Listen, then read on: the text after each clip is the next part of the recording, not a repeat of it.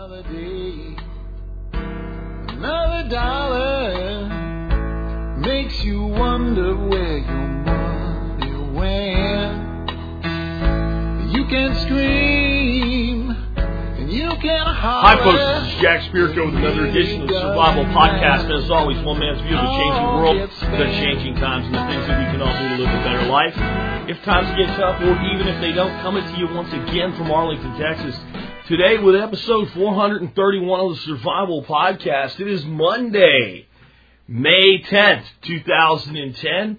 And uh, we did have a short week last week for a variety of reasons. I've got a lot of things kind of coming together as they usually do all at the same time, but we are back and we should have no further interruptions for the rest of the month and probably into part of the next month before we have any more interruptions. And I'll try to uh, double up some on some shows so that when that time comes, you won't go through TSP withdrawal as some of you told me you were. Um, before I do the housekeeping, I want to talk to you about where I was and what I was doing over the past few days just real briefly and let you know why I didn't say anything about it in advance. I was at uh, the Hoodlums uh, Texas Spring Thing Gathering in uh, Llano, Texas, uh, the 2010 Spring Thing Gathering with Ron Hood and a bunch of great folks from the Hoodlums Forum. Folks might want to know why I didn't tell anyone. Well, I looked at it this way. This was Ron's event. I didn't want to turn it into our event uh, or my event. Uh, this was an event for Ron and his forum. So there's some overlap between uh, our forum and Ron's forum, and there's some overlap between Ron's fans and listeners of the show. And that's great. And uh, let that overlap be what it was. There were a few people that knew I was coming, but I didn't publicize it because you know, it's it's just uh, it's about some integrity and understanding that it's something they do with their members and they do it all the time. And I, I didn't want to uh, to make it about me. As simple as that. So it wasn't anything that we couldn't know. It just seemed like the right thing to do. Moving on from there, let's go ahead and take care of our housekeeping so we can get back to the show. Uh, today we'll have our sponsors of the day as usual. Sponsor of the day number one, Common Sense Prep, great stuff. Check out their H2O hog. And remember, if you're a member of the support brigade, you get a big discount on their Paladin Press books. And those are some cool books, folks. So check those out. And remember to make sure you get your discount through the MSB. Uh, if you're entitled to it. Next up is Western Botanicals. Western Botanicals is a really great company. Uh, lots of great information. Some of the best herbs that you can possibly get your hands on. Uh, all are either organic or wild crafted. I would like to kind of point out to you with Western Botanicals kind of the, the two big options that you have. If you want herbal preparations, you can go there and buy them. If you want to make your own, and you can do a lot of gathering where you are and foraging and growing your own herbs, but there's additional things that you need to complete a formulation, you can get everything you need to make your own preparations at Western Botanicals. Really, really cool, really unique, and again, they have 25% off through a program they call Preferred Membership. That preferred membership is $50 a year. You get it for free if you're a member of the Member Support Brigade.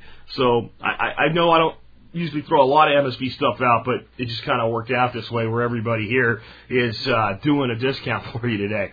So uh, do check out Western Botanicals and consider joining the MSB to get even bigger discounts with them. Uh, I also want to remind you connect with us on all our social media outlets: YouTube, Twitter, Facebook, our forum. Uh, we have all of those things available to you right at the survivalpodcast.com, one click away.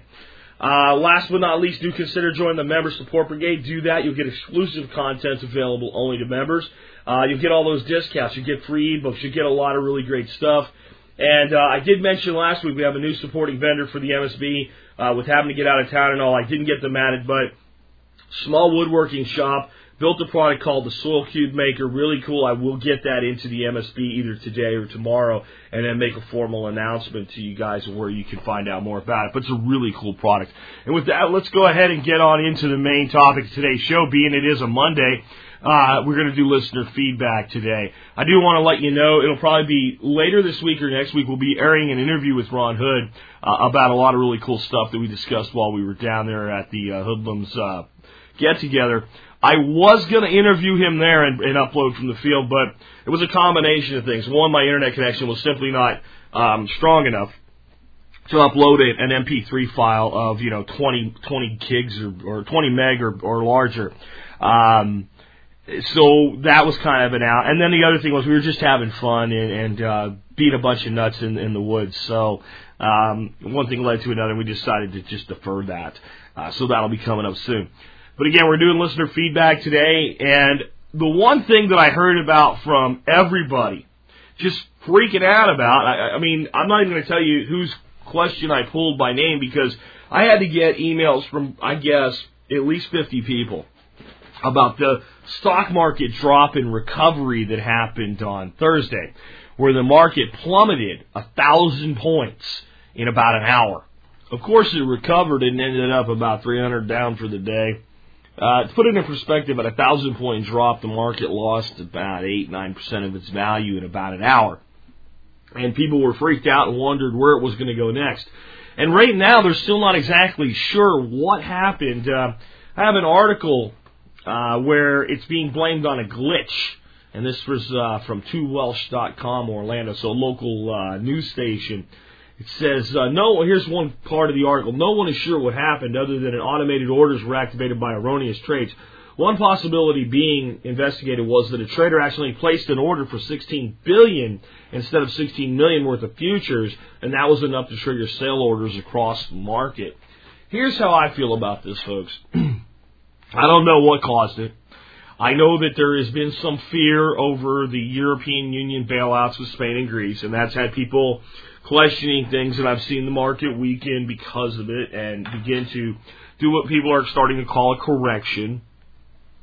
And to see a thousand points drop that fast tells you straight up that something went haywire on the back end. But when you see it immediately kind of caught, like, and I don't mean caught by like somebody that like realized something was broken and fixed it. Uh, what I mean is the investors caught it. People looked at it and went, wait a minute, there's, there's no reason for this. Nothing's falling apart. And people started to buy. That's what pushed the market back up. I don't care what glitch there was. When people start selling off stock, selling off stock, selling off stock, the number will fall, it will fall, it will fall, it will fall, and it reaches a point called a floor. And that is at any given time that floor can change. If uh, if we were in a lot worse financial shape, that floor might have been four four thousand points down from where it ended up, like we saw last you know February, where the market got down below seven thousand before it hit a floor.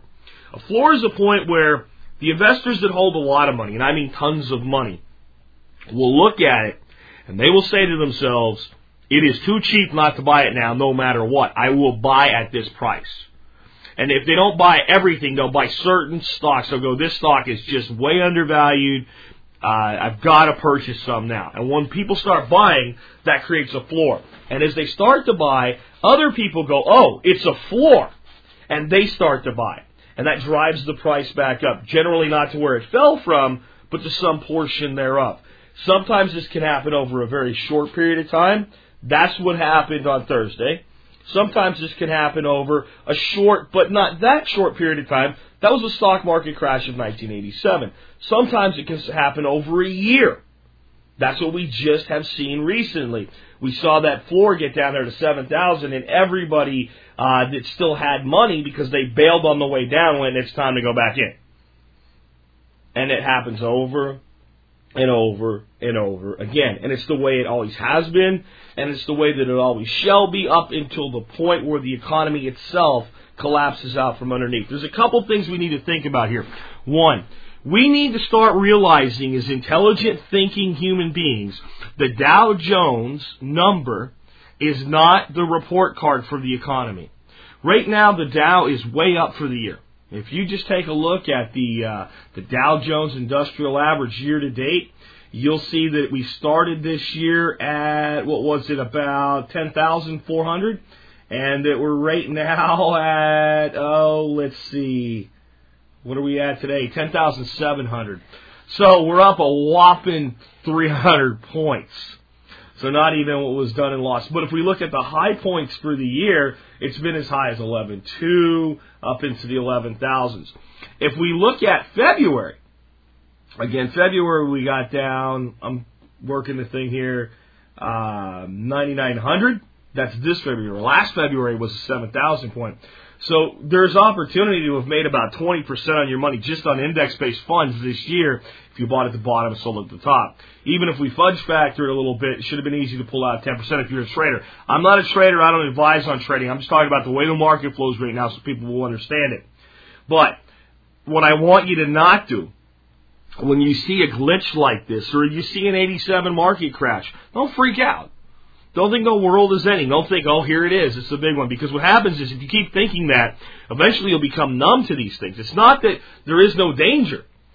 The, but the danger is that if we always think the world is ending, if we always think Rome is burning, eventually when Rome doesn't burn on schedule, then we all go back to sleep. So I want you to make sure you are paying attention to things like this. Don't misunderstand what I said when I got it from over 50 people. That's not a complaint. I'm very, very impressed that this audience is paying attention to the point where right in the middle of this thing going on, I was getting emails, hey Jack, I know you're on vacation, what's going on? So that means you guys are paying attention, that's awesome. But what happened here is not the end of the earth. And I don't think that we completely can blame it on Greece and, and Spain. I think the news did that initially because they didn't know what else it was. Here's the thing about Greece and Spain, folks. Neither one is big enough to take the world down with them. I want you to understand that right now. Can they be part of the total piece that eventually pulls everything down? Yes. Individually, they, they cannot do it. They don't have enough power. Uh, they don't have enough value. In fact, uh, what will happen if those two countries completely collapse if they don't get bailed out? It looks like they are getting bailed out, and it looks like that's actually putting some confidence into the market today, and we're actually seeing today a, a market rebound just in, in, in the one day period uh, where the stocks have rallied and are up 394 points or 3.8% today. So that's what got us uh, above par from the beginning of the year, just today's rebound. Um, if they did collapse, what would happen is foreign investors go in and just start buying up the crap out of the real estate and taking over their country. Uh, civil unrest occurs, and they have uh, turnover of government, and um, eventually kind of sort of eke their way back into existence because they're surrounded by Europe. And as long as the rest of Europe doesn't go down with them, they're not going to go completely down. Now, could Europe go? Sure, sooner or later. So could we. I'm just saying I don't think it's yet. Uh, but pay attention, keep paying attention, and keep protecting your hard-earned money by converting it into hard assets. All right, let's go ahead and uh, take something else. And there's a lot of money and retirement account questions today, and this is kind of going to be mostly a money show with a little bit of agricultural stuff thrown in it. But that's just because they all kind of came in this way, and a lot of these things tie together. So I might even do another listener question show tomorrow stay away from the money topics altogether just to get caught up on how much came in while I was away. Um, but here's an interesting question, and it, it shows me again where we need to start better educating ourselves before we do things with money and we don't just listen to what people say, and we need to even understand, because this guy, I'm not putting him down, his name's Eli, uh, but Eli doesn't clearly understand what a 401k is, how it works, uh, or the financial investments that he's actually in based on this question. Not totally wrong about anything, but clearly to have, I'll just read it to you and then we can talk about it. Uh, it says, I'm considering beginning to invest in silver. I'm 35 and married with a kid. I have zero debt other than one car loan and my mortgage. I put about $10,000 a year in my 401k. Currently 100% of my savings go into my 401k. Ouch. I pretty much have zero disposable income after the bills and savings. Should I quit contributing to the 401k and focus solely on silver, or should I put some into the 401k? I have about 96,000 in the 401k right now. If I were to withdraw of it, some of it to buy silver, is there a way to avoid paying the penalties? I love the show and really learned a lot listening to it. Thanks. And Eli, I'm not putting you down. It's a great question or I wouldn't have brought it on. But there are so many things here that show me that you've been taking $10,000 a year and doing something with it without really understanding what you're doing with it or what the consequences are, and you don't really understand the investments you're in, you don't understand how a 401k works, I'm not blaming you. This is most of America. Even relatively well-informed America would ask these questions, and I bet you there's a lot of people out there right now that are going, this is a problem, this is a problem, that's a problem with your question, but there's one or two points in it that they're not catching either. So let's go through this and dissect it. Let's start out with the first problem that we have here. You have $10,000 a year going into your 401k. After that, you have no disposable income. You have no savings whatsoever. Okay, that in of itself, we have to stop.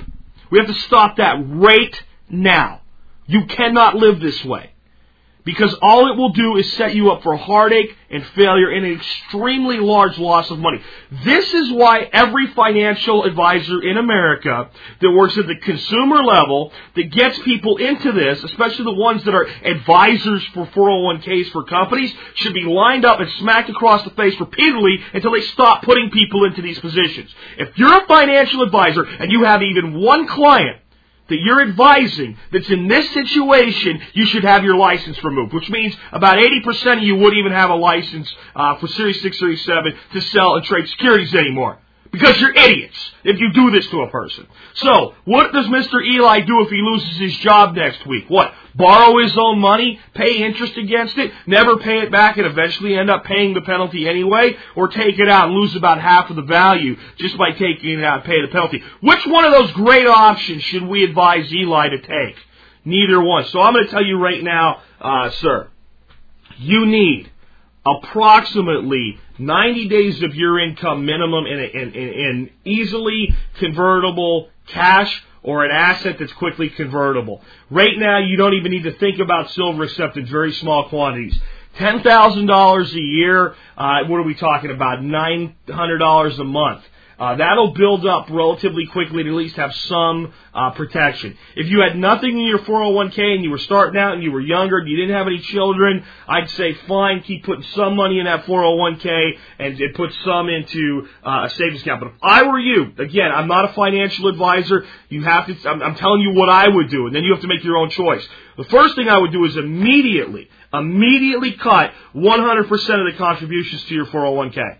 I wouldn't take the money out of there. I don't know what options you have inside of there. So I don't know where you can move it, but I would pay attention to the stock market crap. And if it looks like we're going down the tubes again, there has to be a fund inside all 401ks that allow you to move your money to kind of a safe, uh, like a money market type account or maybe even some bonds that are a little bit safer. But I would, you know, be prepared to inside your 401k, not taking money out, move to a safer place with the 96k that's in there.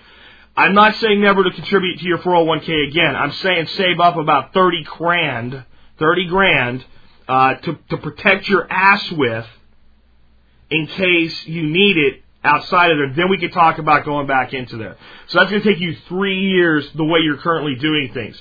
So you need to look at cutting expenses. You need to look at doing everything you can to put that 30 grand away as quickly as possible. But that's where you need to get, and that money needs to be accessible going forward. Um, I pretty much have zero disposable income after the bills and savings. Should I quit contributing to? Yes, you could. It says and focus solely on silver. No, don't focus solely on silver. Don't putting all your start putting all your money into silver. Now you have two baskets for your eggs. One a little bit better than the other, but both of them are not good under certain circumstances. So silver could lose half its value tomorrow. It could double in value tomorrow. It's extremely volatile. It's a great long-term store of value. But 100% of nothing should ever go in silver. If you want to put 5% of your savings into silver, up to 10%, I would be okay with it.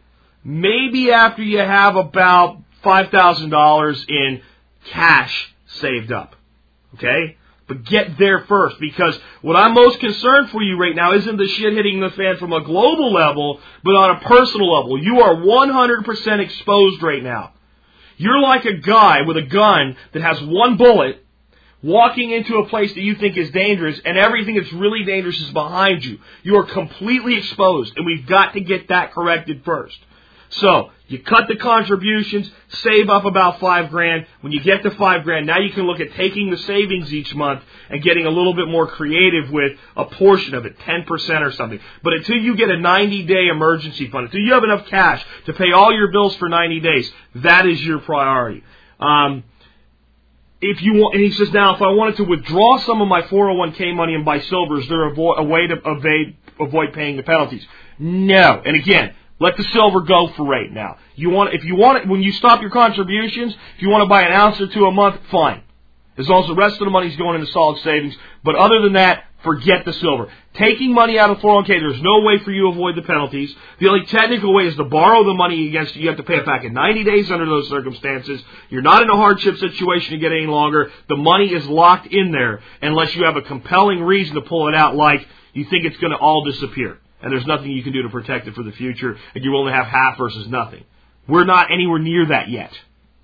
Okay, that would be the only time I would advise you to pull that 96k out. Or you're going to lose your house and you can save it by liquidating part of the 401k to do that short term because you have a plan on the other side of it. All right, that type of thing. Anything less than that, leave the money in there. Uh, I, I would not have advised you to get yourself into the situation, but you're there, so leave that 96k there, but manage it. Pay attention to it. Here's the thing, and then the other thing he's saying: is there any way to uh, invest in silver inside the 401k? No, not at all. The only way that you're going to be able to get that money freed up to invest in silver or anything that's not part of a standard 401k portfolio, which means, you know, when you're inside your uh, in 401k, you probably have somewhere between 10 and 20 mutual funds you can invest in. Those are your only options. 401ks are not very flexible. All right? So, you're kind of stuck with what you have there. If you leave this job and go to a new job, and when you do that, take your 401k and roll it into an IRA, then you can be much more flexible with what you do inside your IRA. But as long as it exists as a 401k under the management of your employer, you're severely limited in what you can do with your own money why I'm not a big, huge fan of 401ks. I don't think there's no use for them, but 100% doesn't go there. So I got a little heated and a little angry as I'm reading this, but Eli, don't take it the wrong way. It's not about you. It's about a system that has put people into this position. And when, when I tell people, don't put 100% of your money in your 401k, protect the money that's in there, uh, and all these different things, this is the kind of thing I'm talking about, folks. So hopefully you got some good stuff out of this, people. I want you to think about what you're doing with your money. That monthly contribution, and it's going to get uh, a little more heated yet because we're going to talk about some more things going on with 401ks with kind of the next question. Okay, this this email comes from Chad, and again, I'm not picking on Chad. Chad's reporting what he's finding, but but let's let's temper this with some realism. Let's examine the whole thing. Here's what Chad sends me. Fact. Obama is seriously considering a plan to, quote, seize, unquote, your 401ks and pay down the outrageous deficit they created and replace them essentially with an IOU.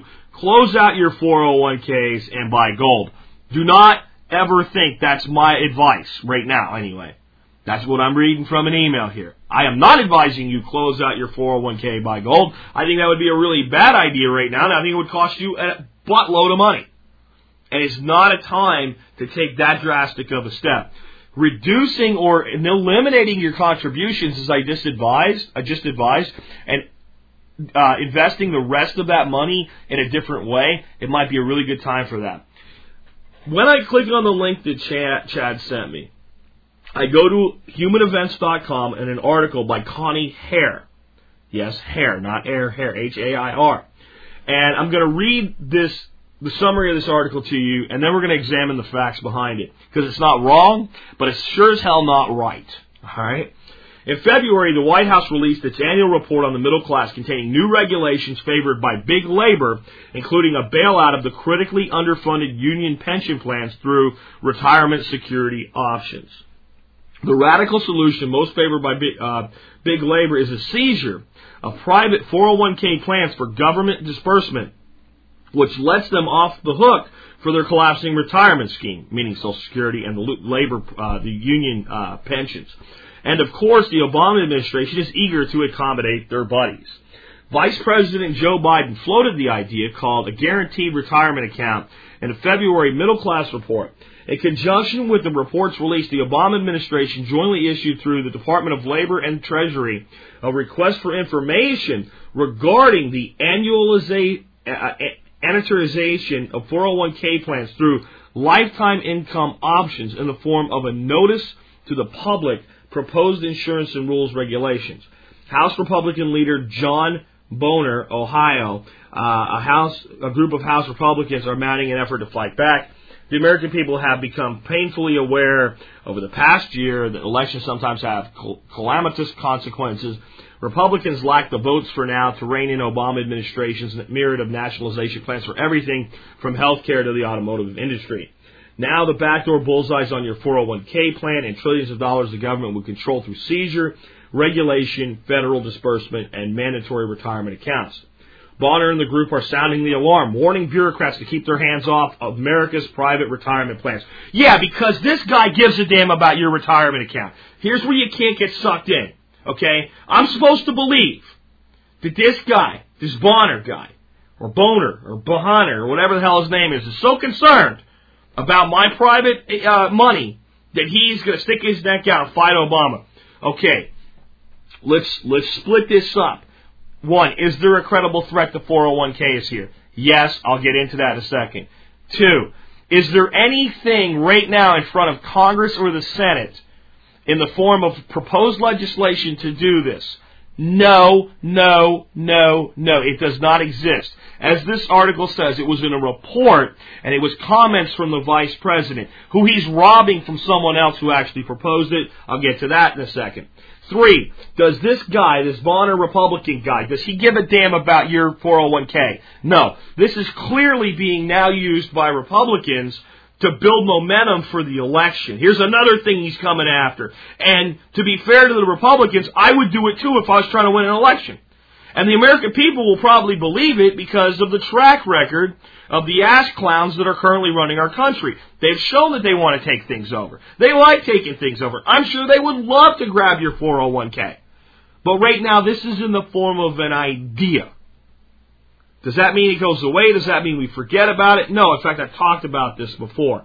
But um, what we have to realize is kind of what's really going on. Let me let me tell you what this is uh, really all about.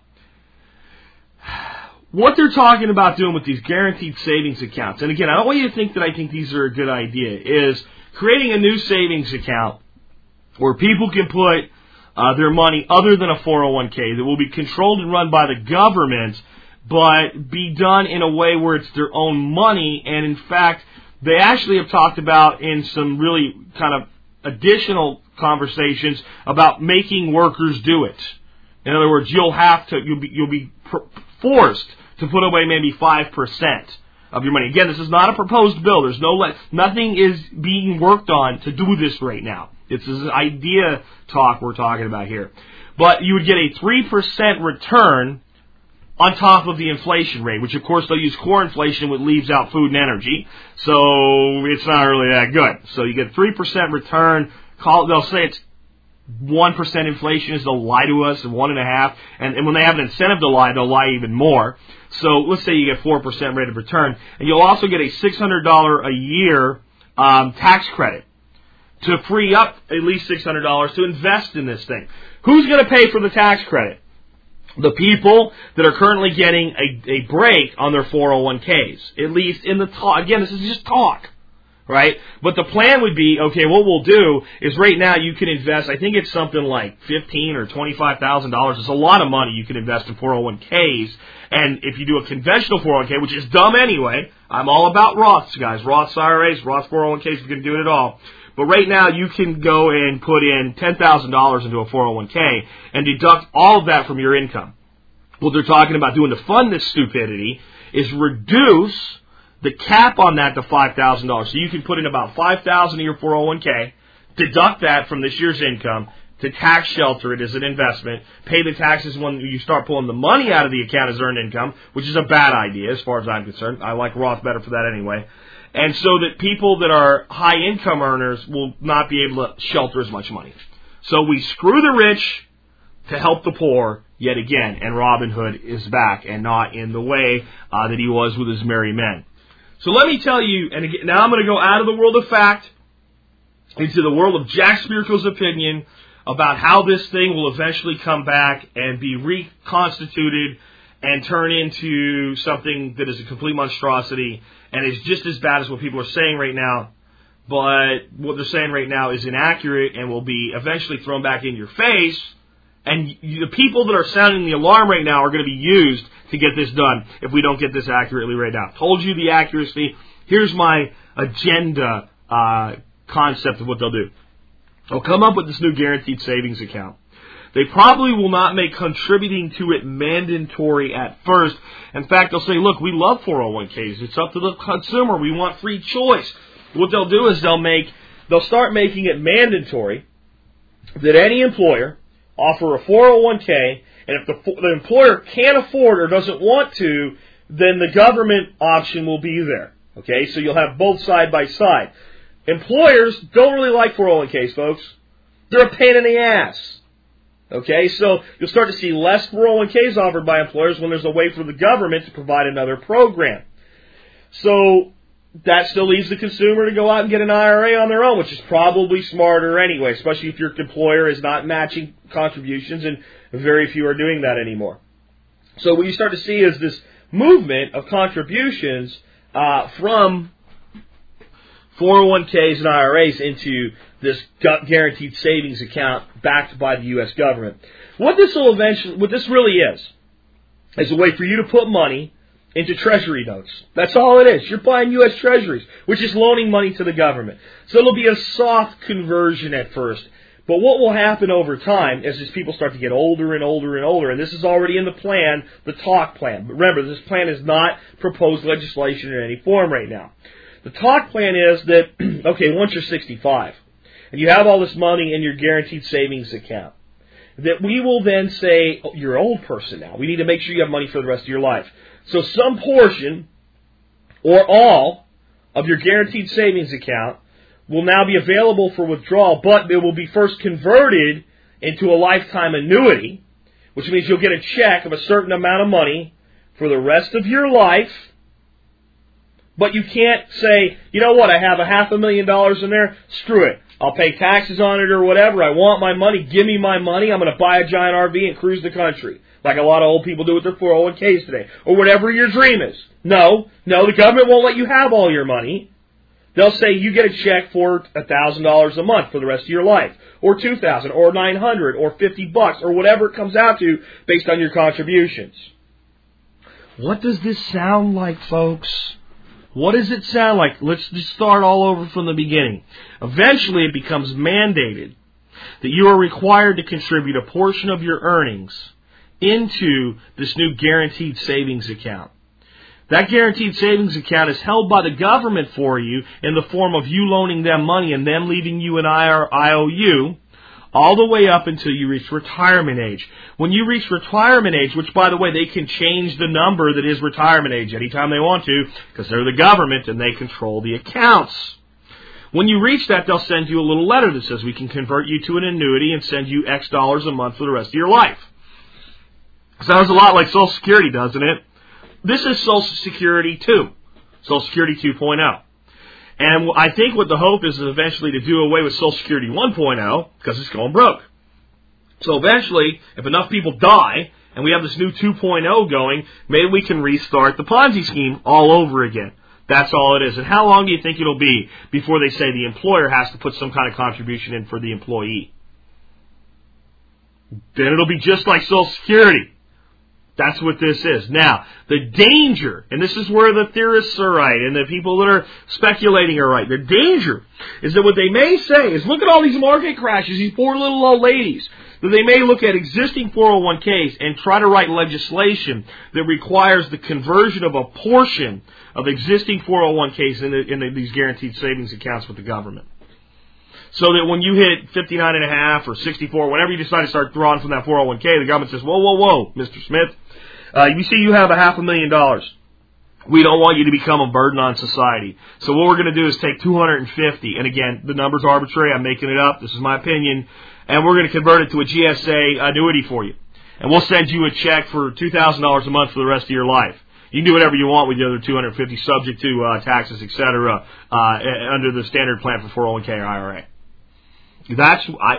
I'm telling you, folks. I don't think we're stretching it here. The government is going after this money they created this place where they have this tax-free little haven, and now that they're broke, they, they're looking at that money and going, hey, we control these accounts. It's under our regulation. Let's go get some of it back. And we'll say that we're helping people. That's how we'll get it. The government always says, I'm here to help you when they're screwing you from behind.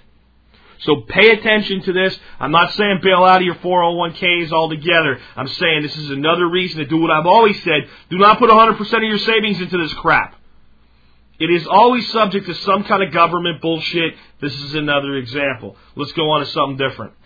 Okay, this uh, this next little piece of information comes to me from Robert Griswold, who is uh, the owner of uh, Ready Made Resources and one of our show sponsors, and it's uh, from the National Inflation Association, and dated April 22nd, 2010. And the t- title of the article is "U.S. Food Inflation Spiraling Out of Control." I'm going to read this article to you because it's rather short, and then we're going to discuss this a little bit.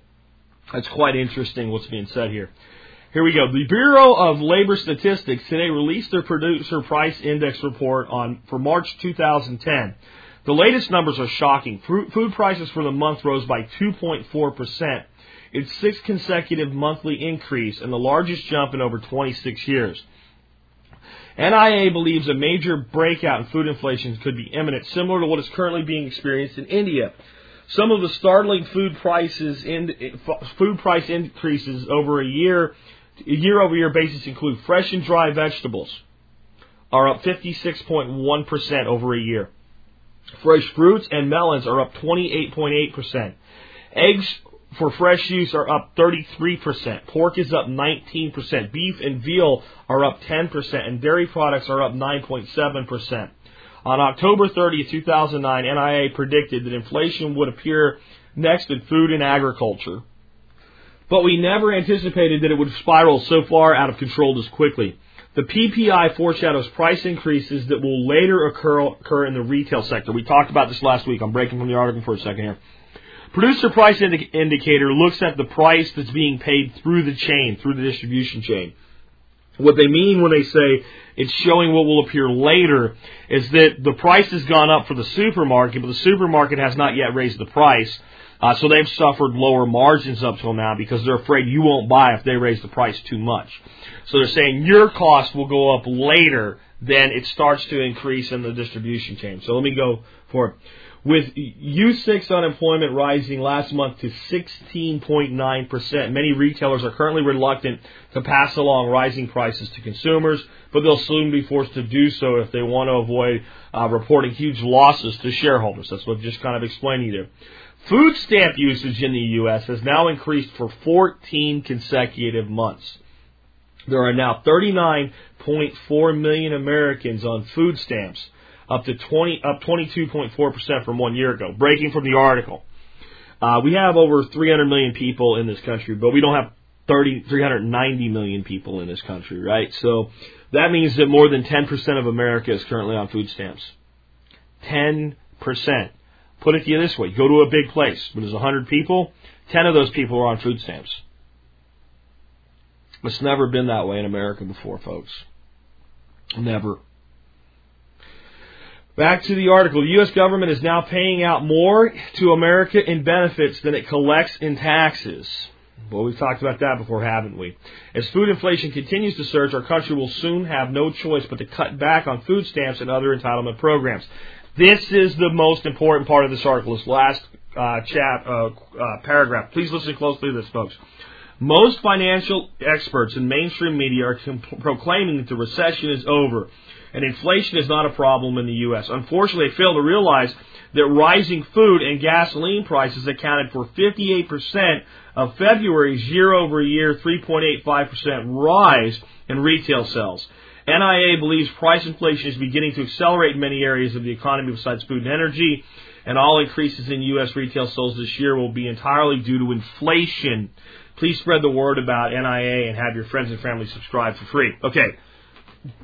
This is, again, where I've said something I would love to be wrong, but sources are showing that I'm correct.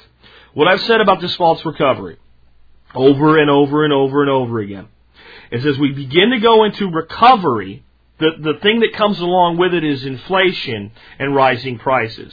As people have more confidence, if, as banks are beginning to loan more money, as unemployment actually does begin to improve in certain sectors, as people that are just dead broke and on unemployment go to permanent assistance and stop working altogether, uh, as people create black market incomes for themselves through whatever means they, they decide they're going to, as the economy sort of stabilizes, even with a relatively high unemployment rate, and money begins to flow, and inflation goes up, it looks great on paper. And people go, how can this look great on paper when prices go up? Because the numbers that the, the companies report as profit and as gross sales increase. And that's what this is saying. That we'll look at it and we'll go, well, hey, you know, retailers are doing better. They've had a 3% rise in their sales. And what they're saying is with inflation, you don't need to sell more stuff. You just sell it for a higher price. That's it. That's what inflation does. It masks failure and, and, and dresses it like recovery. That's the false recovery I'm talking about. That's why I'm saying, counter to what people like Gerald Celente are saying, the big crash is not this year. It wasn't last year. He said it was last year either, dude.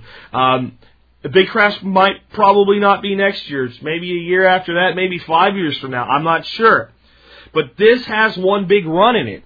When all of this inflation starts to kick in, I'm telling you, Everybody say, look how, like, look at the Dow. Look at the Dow. It's at 14,000 again.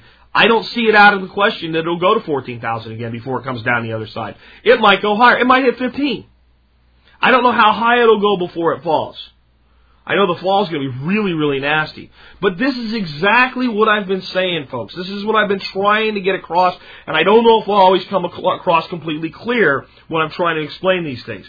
But when prices inflate, the bottom line for the company selling the commodity appears to get better.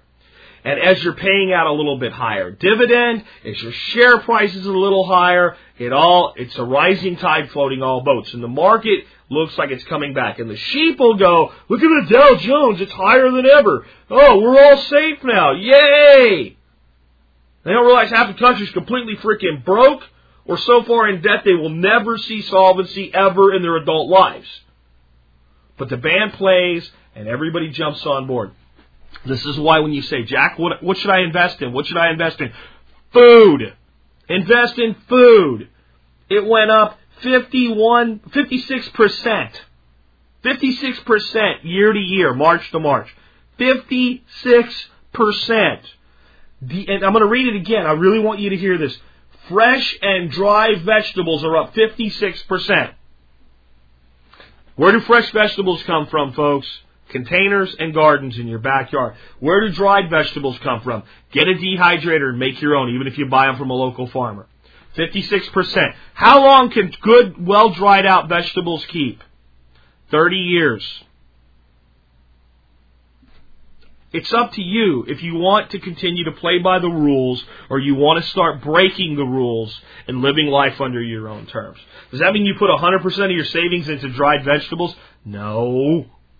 It means you start making, you start thinking a little bit beyond the normal and say, hey, the food in my pantry is part of my investment portfolio. As much a part of it as my 401k and as my bars of silver in my home, if I get the damn debt killed off on it in 10 years or less instead of 30 and buy another one and refinance and buy another one and be in debt till I'm 80 with it and then not even be able to own my house when I die is not an asset. But if I pay it down and make it productive, it's an asset. This is why I'm big on rural real estate and things like that, folks, because it produces food. Food is the big indicator. Energy's going to go right along with it. And when energy prices rise, when energy prices rise, initially it's good for everybody. I know it's hard to understand. Again, this is counterintuitive. No one's happy when we're paying four dollars a gallon for gas. We'll be doing it soon, though. But four dollar gallon gas in our economy, in our nation, means that a lot of people are driving to a lot of places, which means people are buying cars and buying stuff and going places and doing things. Because when everybody stopped doing that, what happened to the gas price? Even I was wrong about this floor. I said it would never go under three bucks. It almost went under two. I blew that one. Why? Because the economy got so much worse than I thought it would. As bad as I said it would be, it got worse than I thought it would. Actually, the economy got no worse than I thought it would. The, the, the intelligence of the average American was higher than I estimated. And a lot of them quit driving. That was one of the big things they cut. I didn't think they would do it the way that they did, but they did. But now it's all turning around. It's all getting uh, better. Hunky dory, yeah? All right. Pay attention. Read this article. I'll link to it today. Understand these things. Understand when you see the new America coming back stronger than ever before. It's going to be fueled by fake money, fiat currency, over leveraged debt, a lying government, and inflation that initially looks like economic growth. All right, let's go look at something else that kind of falls right into this, but we go into more of the agricultural side of food. Okay, this article is actually out from the Associated Press. It's been picked up by a lot of folks. I'm reading on it on Inforum, the forum of Fargo Moorhead, uh, which is, I guess, in uh, South Dakota or North Dakota. I'll just read some of it to you. Midwest could profit from growing more veggies. The Midwest is known for growing corn, uh, for growing is more known for growing corn than cauliflower, but its farmers raised if but if its farmers raised fruit and vegetables eaten in the heartland, they could create thousands of jobs and millions of dollars in income, according to a recent study. The study from Ohio State, Iowa State University looked at what would happen if farmers in six Midwestern states Illinois, Indiana, Iowa, Michigan, Minnesota, and Wisconsin raised 28 crops in quantities large enough to meet local demand. It found that an ample supply of produce could be grown regionally. It would spur 882 million in sales, more than 9,300 jobs, and about 395 million in labor income. While the study looked at the Midwest, regional food production could have similar benefits elsewhere with adjustments for what kinds of produce were needed in those parts of the country, said Michelle Miller, Associate Director of the University of Wisconsin Center for Integrated Agricultural Systems, which helped fund the study. Growing enough food to meet regional demand also wouldn't take much land. Really? Isn't that interesting? Miller said. That's one of the wild things about it. You can grow a lot on a few number of acres. Wow. Anyone who has a garden knows this. Thanks, thanks there, uh, uh, ma'am. I appreciate you mentioning that. I really do. How few acres? One of Iowa's 99 counties could meet demand for all six states, said Richard Pirog, Associate Director of the Leopold Center for Sustainable Agriculture at Iowa State. The Leopold Center requested the study after seeing increased demand for food grown closer to home, especially from public schools and colleges. Hey, uh, let's thank uh, what's his name? I guess Jamie Oliver there with his uh, food revolution. That's been, you know, the British guy came to America and said, "Hey, quit feeding your kids poison in school." Uh, French fries are not a vegetable, and uh, no, they don't need strawberry sugar coated milk. Give them white milk, and they'll drink it if they don't have another choice. Um, so maybe there is starting to be some uh, uh impact on that. The study uh, included apricots, asparagus, mustard greens, bell peppers, onions, broccoli, peaches, cabbage, pears, cantaloupe, plums, carrots, raspberries, cauliflower, snap beans, collard greens, spinach, cucumber, squash, eggplant, strawberries, garlic, sweet potatoes, kale, tomatoes, watermelon, and lettuce. Crops such as pumpkins, apples, and cherries weren't included in the study because Midwest already grows enough of them to meet local and regional demand. Corn and soybeans are considered grains, not produce. Yeah, they're also grown way beyond local demand in the Midwest. The idea of growing more food and vegetables locally fits recent U.S. Department of Agriculture efforts to encourage regional production, both to create jobs in rural areas and to connect consumers with farmers growing their food. It makes sense to Larry Alsum, who owns Alsum Farms and Produce Inc. in Friesland, Wisconsin. Alsum grows five varieties of potatoes and handles wholesale distribution for farmers who grow a wide variety of produce, including cabbage, sweet corn, uh, squash, watermelons, and cucumbers. I think it's a win-win scenario, both an opportunity for farmers in the Midwest and reduced cost of transportation uh, that you have bringing in California produce. We also see this as an opportunity for people to become more aware of where their food is coming from. And, and I'll let you read the rest of the article because that's only about half of it. Um, but I guess you get the point. What they're saying is, gee, if farmers would grow things other than corn and soybeans, uh, they could actually make more money. And they're also saying it doesn't really take a lot of land to grow a lot of these crops. And might I add to you, may I submit to you that these uh, meeting local demand with uh, just one county and one state for six states doesn't take into consideration practices like permaculture, which actually have higher output, and small farms, which have higher output. What you're seeing is something that I've been saying over and over again is a shift in the economy back towards the farmer.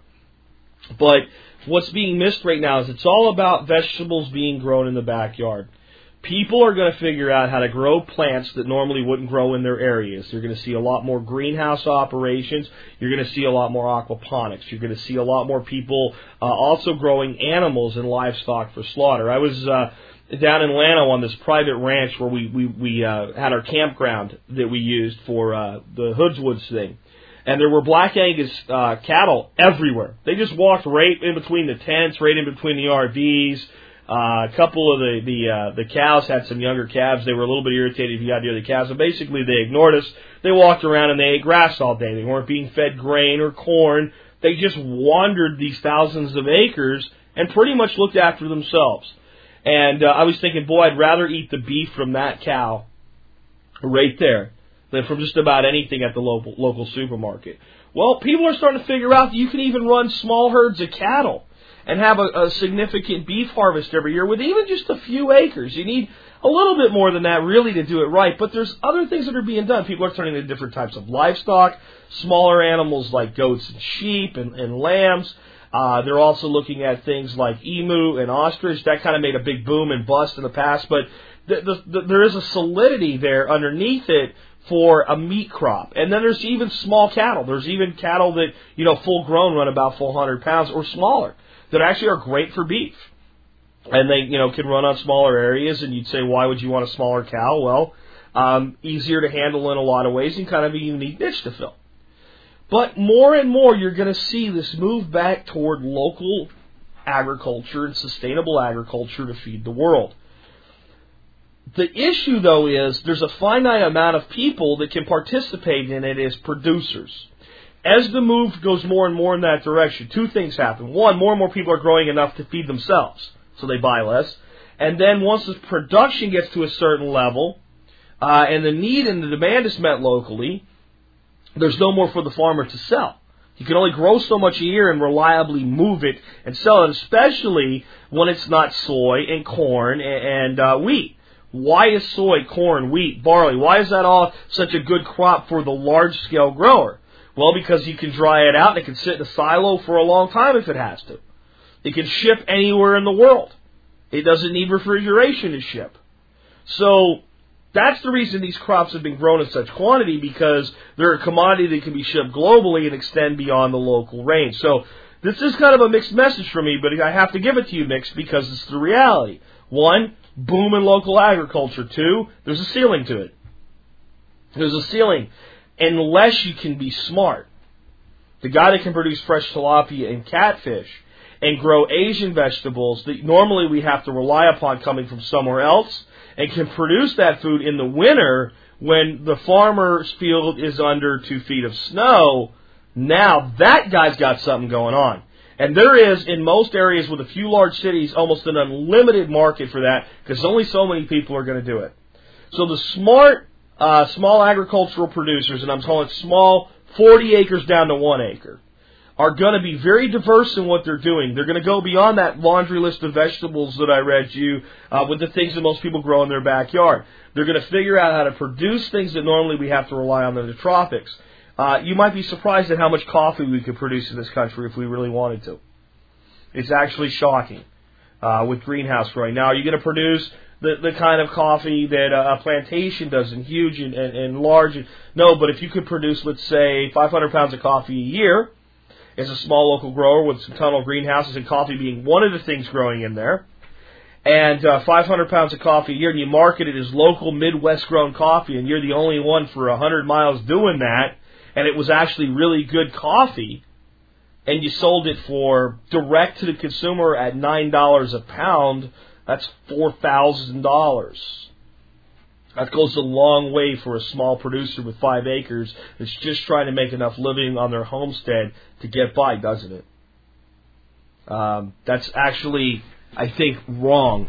Let me shock you with uh, reality here. It's not completely wrong. It's $4,500. So a person that can produce 500 pounds of coffee a year at $9 a pound is $4,500. And if that person is also producing tilapia, maybe locally raised rabbits and things like that, the other problem we have though is the federal government keeps getting more and more involved in these small farms trying to put them under.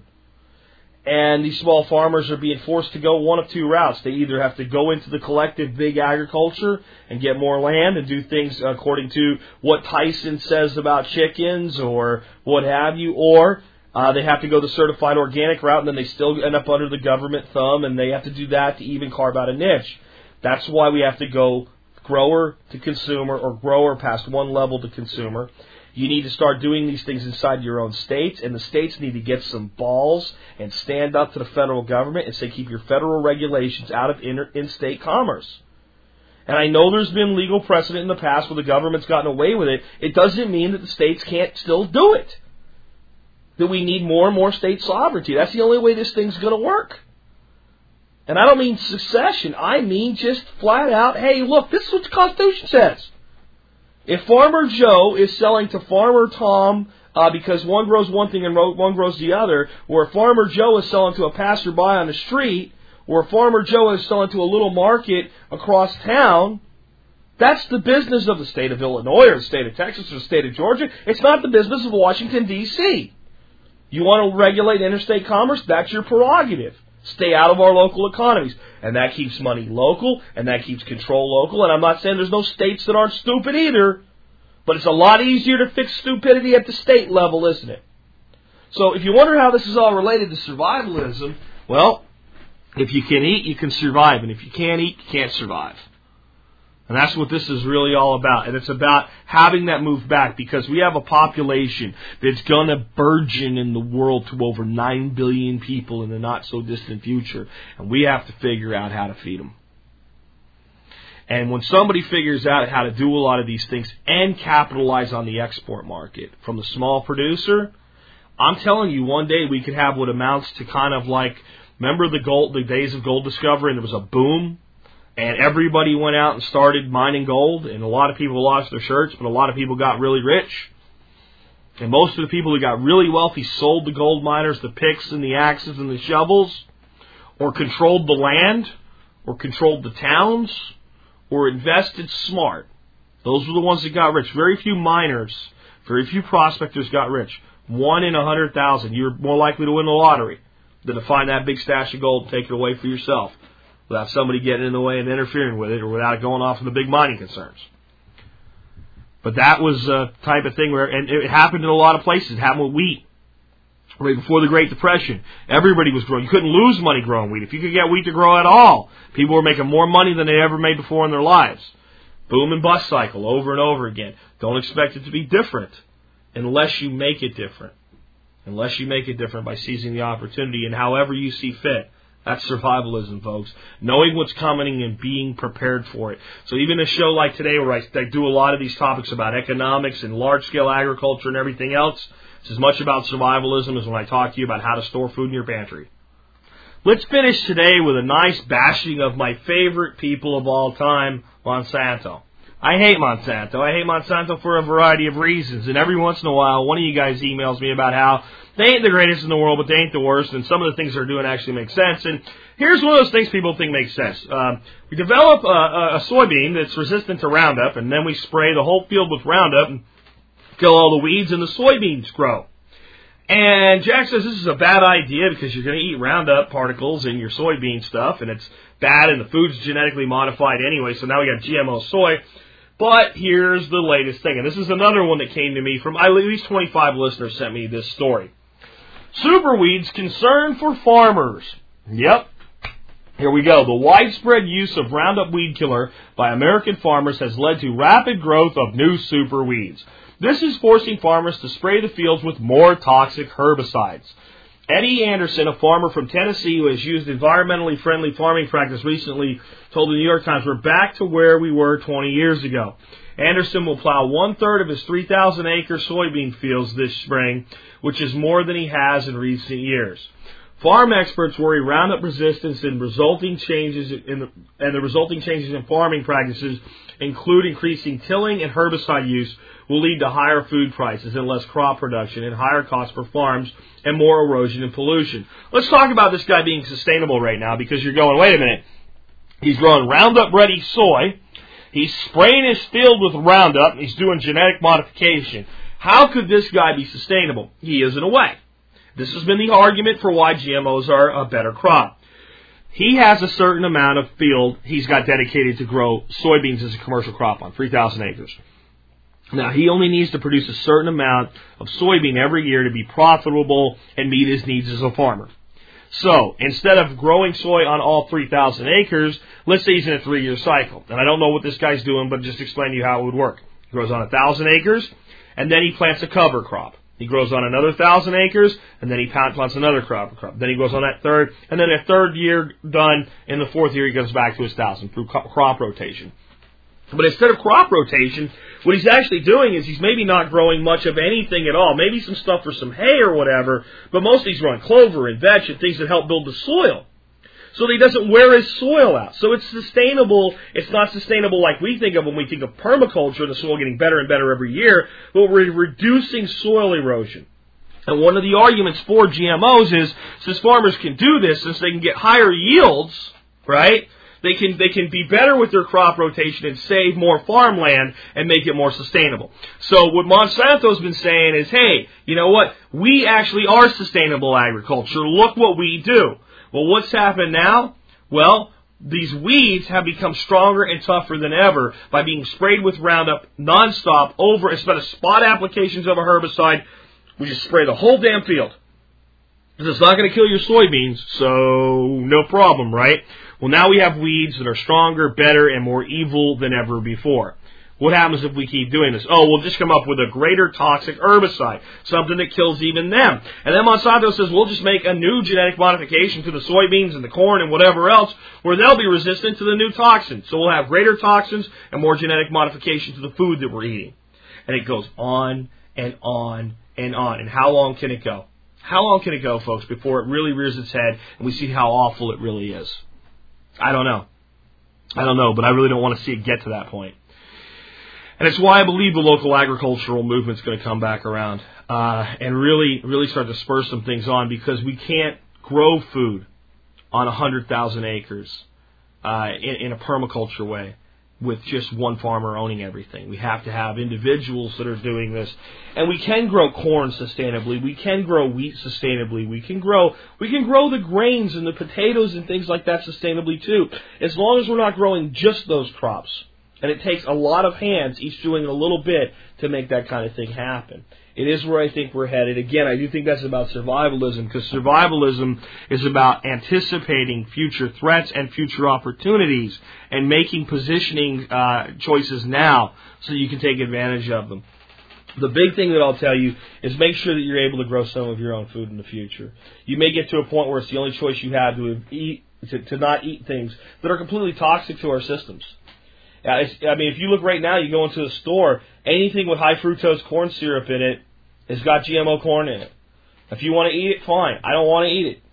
Occasionally I'll eat something because, you know, we can handle some level of toxicity in our lives. If we couldn't, we'd fall over dead. We're exposed to toxins every day. But I sure as hell don't want to fill my pantry with nothing else. And I don't want to have nothing else in my life. And we really have to, uh, to start thinking about that as we move forward. And with that, I'm going to go ahead and, and wrap up today. I think after being off for a few days and being out in the woods, my timing was maybe a little bit off today. I apologize for that if I uh, if I didn't uh, really come across solid uh, as I usually do today. But I think I'm back in the in the seat, so to speak, and uh, ready to give you a great week of shows coming up ahead. We have a lot of really great things coming on. One thing I want to throw in at the end here, uh, Kelly Grindeau uh, of uh, survivalgearbags.com is doing a discount for MSB members, but they're also doing a 10% discount on all their bags at survivalgearbags.com. You might want to check them out today. And if you're an MSB member, you still get your additional 10% off. So that would be, um, I guess it comes out to about 18% because it's not really 20, but great discount if you're an MSB member on stuff at survivalgearbags.com. Um, so just another reason to consider joining the members brigade. Last, last thought today Folks, I know sometimes that when I talk about economy and investing, and when I talk about agricultural from the standpoint of economics, investing, and inflation, that you might look at a show like this and go, "This isn't really the ones that get me going and get me excited and get me doing things." They should. They should, because as much as I want to tell you that you need to to to bust a hole in the wall in front of you, every once in a while you need to know the reason you need to do that is there's a fire burning under your ass from behind.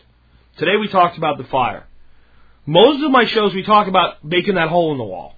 We talk about the proactive things that you can do. But if we don't sit back and talk about the reason we're, we're blowing that hole in the brick wall in the first place, eventually we start to realize that we're busting our knuckles and we're sweating and it's tiring work and it's hard.